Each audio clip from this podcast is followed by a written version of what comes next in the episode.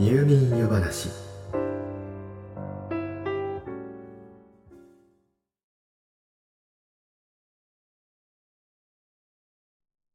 あなたは美人ですか？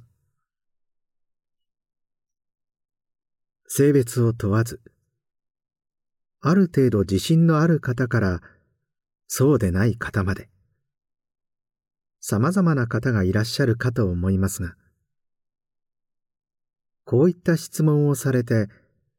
多少なりとも感情が揺さぶられるのは見た目が魅力的かどうかが生活のあらゆる場面で何らかの影響を及ぼすことを私たちが実感として知っているからかもしれません。容姿に優れた人は何かと得をしているように見えます周りから丁寧に接してもらえているようですし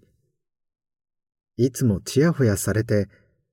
何もしなくても自然と自己を肯定できているようにも感じます。ただ、私たちの多くは、美人たちが普段感じている実際のところを実感することができません。そのあたり、気になりませんか？というわけで今宵の夜話は美人のメリットデメリット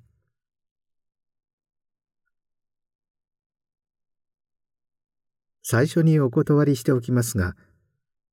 今回のお話での美人の定義は性別を問わず容姿が美しい人です。念のため。自身の容姿はともかく、私たちは大抵美人が大好きです。美しく魅力的な人を街中で不意に見かけたりしたら、思わず目が離せなくなってしまうことさえあります。そして実際に行動に移すかどうかは別ですが、できれば美人と関わりを持ちたいと感じるはずです。その欲求を満たすために、意識せずとも、できれば相手から好かれたいと思うはずですから、美人と接するときは気を使うでしょう。そしてふと、それを羨ましいと感じることもあるはずです。もしも自分もあんなに美人だったら、きっと毎日が楽しいだろうなぁというわけです。ただ同時に常に周りから注目されて気が休まらないんじゃないかなとも思うでしょう。さて、実際のところ、どうなんでしょう？美人は得なんでしょうか？そして、幸せなのでしょうか？誠に勝手ながら、検証してみましょう。まずは、メリット編です。美人が得をする場面は、容易に思い浮かびます。まず言うまでもなく、モテます。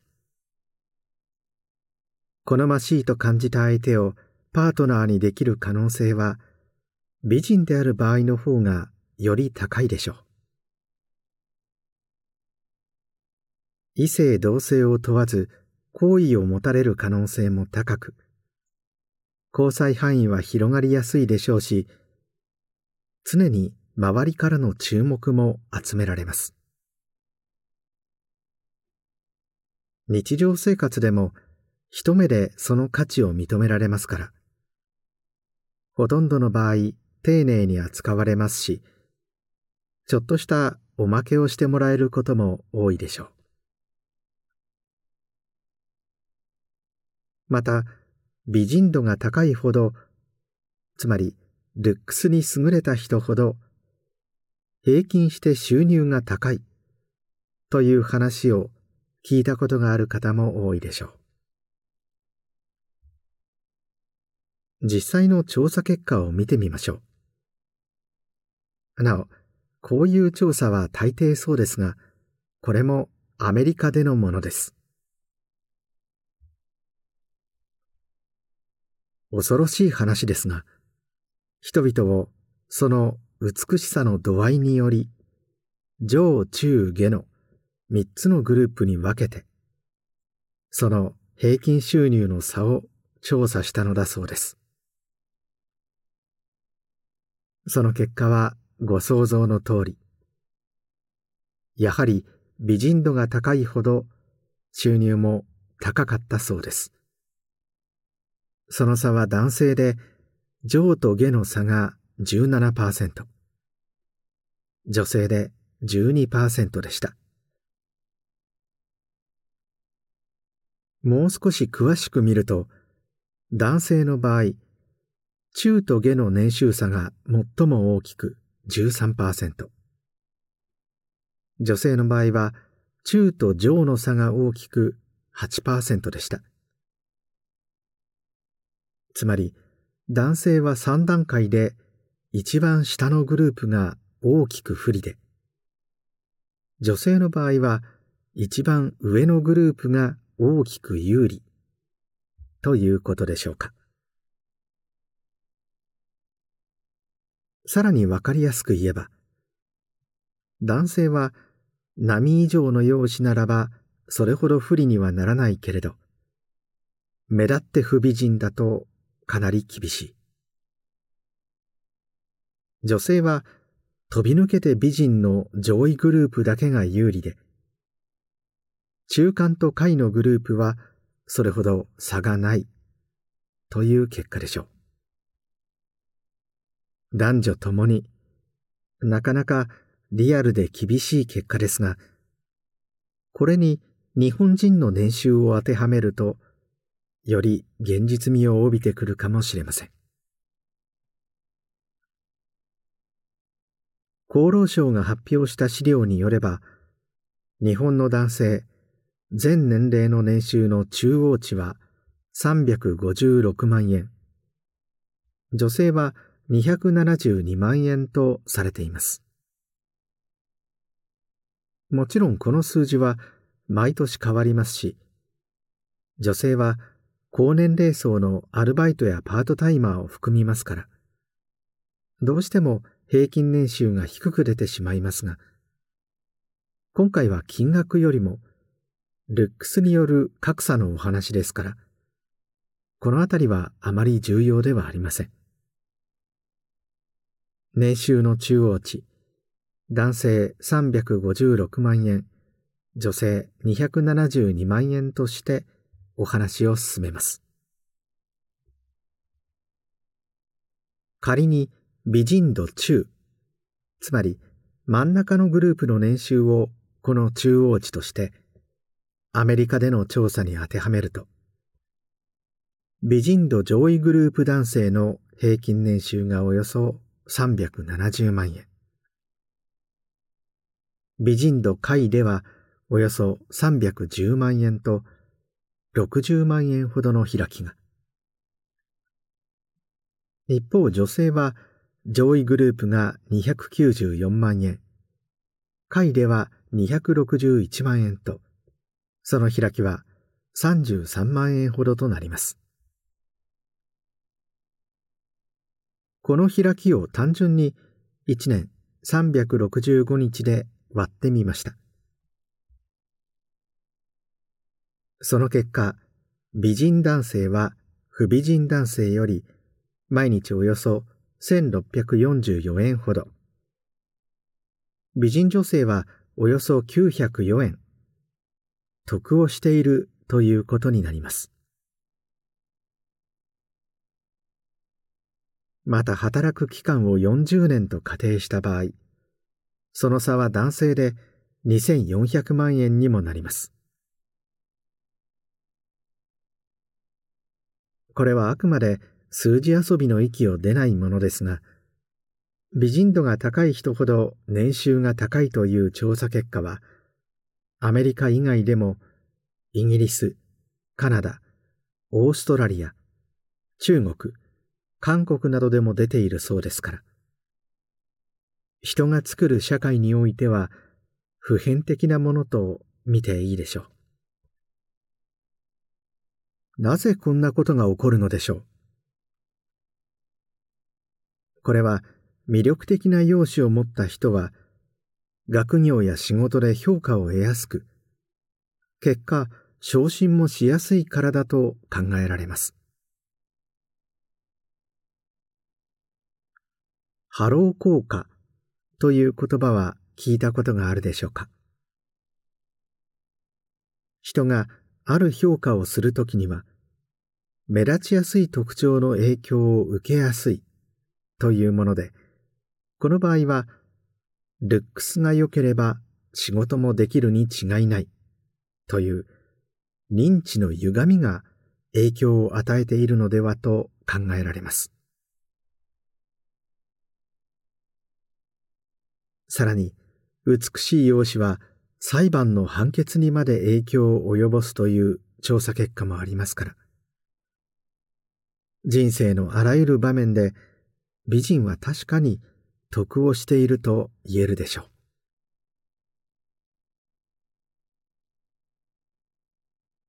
う。やはり美人は得なのでしょうか。しかし、うすうすお気づきのように、美人であるがゆえのデメリット、つまり損もあるはずです。この損と得のバランスによっては、一概に美人は得だとは言えないかもしれません。というわけで、お話はここからデメリット編に入ります。美人が損をする場面といえば、まずはやはり、モテすぎることの弊害でしょう。美人には自分が全く好ましいと感じない人物も当然ですが関わりを求めてきます。その気がないからとそっけなくすればいい気になっていると思われる可能性があります。相手の思いが深い場合は、傷つき、根に持たれてしまうこともあるかもしれません。かといって、恨まれないように、皆に愛想よく接すれば、八方美人だの、その気もないのに思わせぶりなことをするだのと、陰口を叩かれかねません。さらには、何も知らないのに、なぜか上から目線で、現実の厳しさを俺が教えてやる。あるいは、周りはちやほやして甘やかすかもしれないが、私は違う。などと、理不尽に厳しく当たってくる謎の人物まで現れます。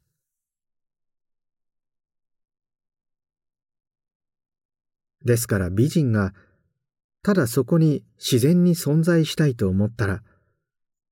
常に周りの人々の気持ちを推し量って、そのコミュニティの繊細なコントロールを心がける必要があります。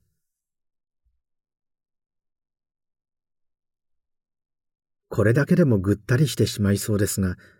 しかし、こういった苦労を少しでも愚痴ろうものなら、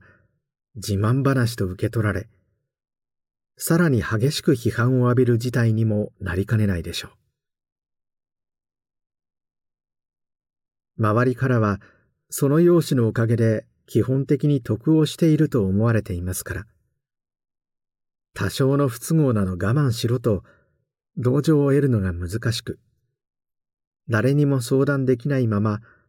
孤独感を強めることになります。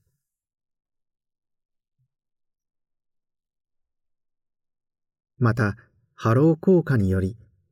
美人は優れた容姿、それ以外の能力も期待されます。つまり、何事においても平均を上回るパフォーマンスを発揮するであろうと、無意識のうちに期待されてしまうのです。運よく能力を発揮できれば、やはりと評価は高まりますが、平均的な能力を発揮しただけでは認められにくいのです。むしろ期待をそがれた分、失望されてしまい、なんだ、顔だけか、と、不当に低い評価をされることさえあります。仕事の面接でも単純に能力を見てもらえないことも多いでしょう。有利に働くことはもちろん多いでしょうが、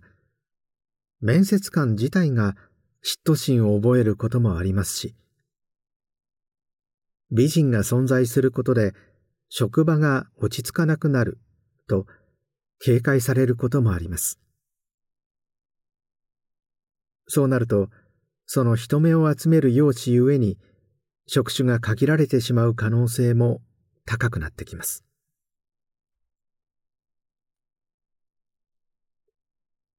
また人は本能的に整った姿形から健康体を連想するものです。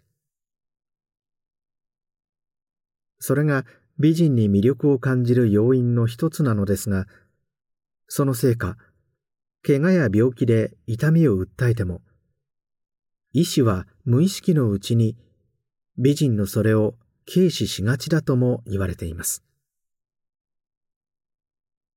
つまり場合によっては病気の発見が遅れ、命に関わる危険性すら美人はそうでない人に比べて高いと言えるかもしれません。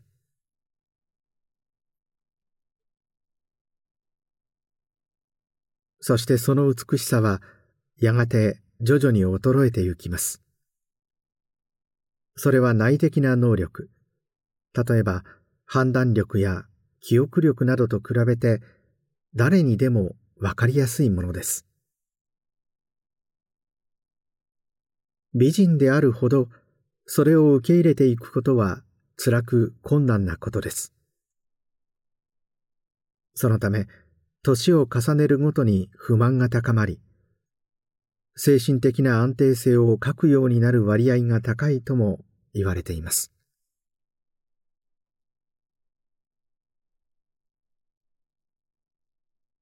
いかがでしょうか？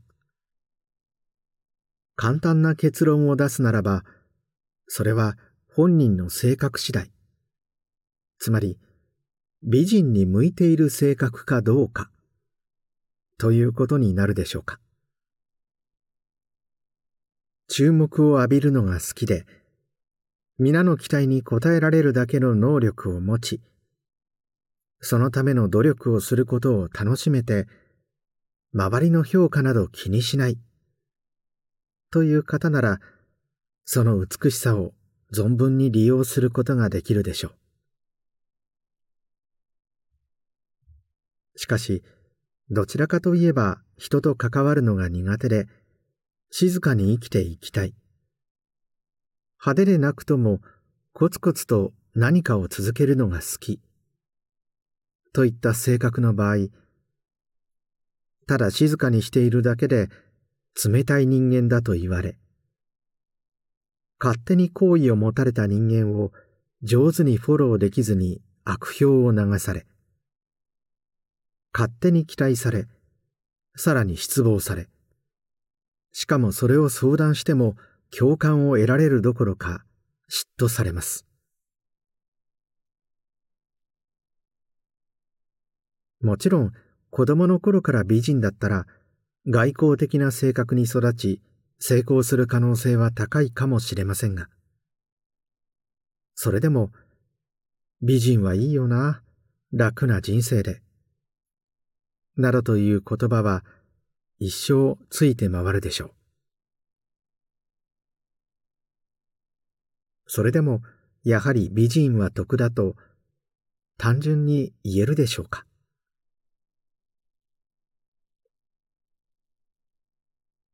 美人というのは個性であり、また持って生まれた才能の一つと言えるものなのかもしれません。例えば、勉強や運動、絵を描くことや歌を歌うこと、美しい音楽を作り出すこと、これらの才能と同じようなものだと考えることができるのではないでしょうか。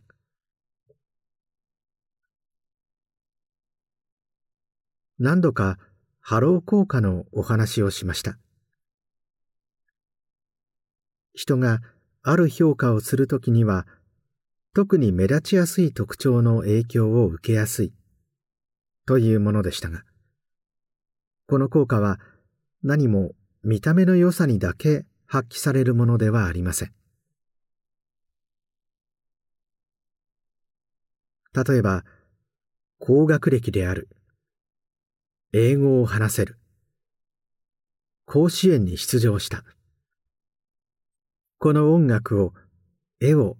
評価されてコンクールで入賞した。などといった特徴は、たとえ本来の業務に何ら関係がなくとも、きっと仕事もできるに違いない、という印象を与えることができます。そして美人度と同じように、その後の収入にも影響を与えるでしょう。しかもこれらは美人と違ってデメリットがほとんどありません。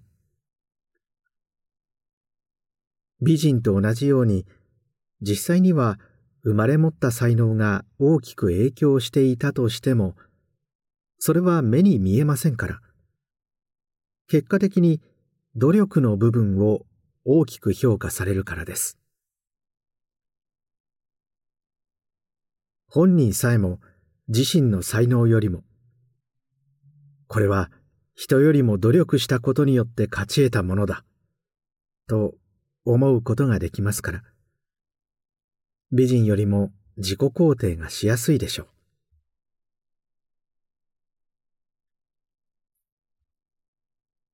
人は誰もが何らかの才能を、言い換えるなら能力の偏りを持っていると言えます。自身の能力がどう偏っていて、それは特にこの社会のどんな分野で有効的に活用できるのか。それを見極めることが皆が生きるこの社会に貢献しつつ、自身も幸せを感じる生き方を見つける近道なのかもしれません。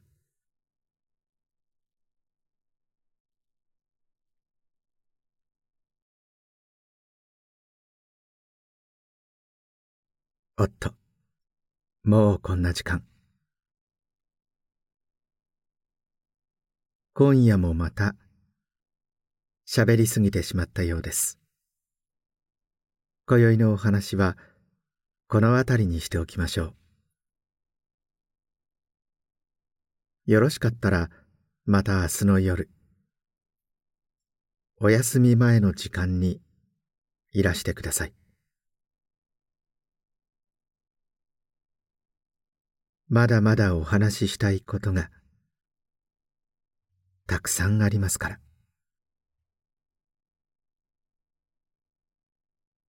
それでは、おやすみなさい。どうぞ。良い夢を。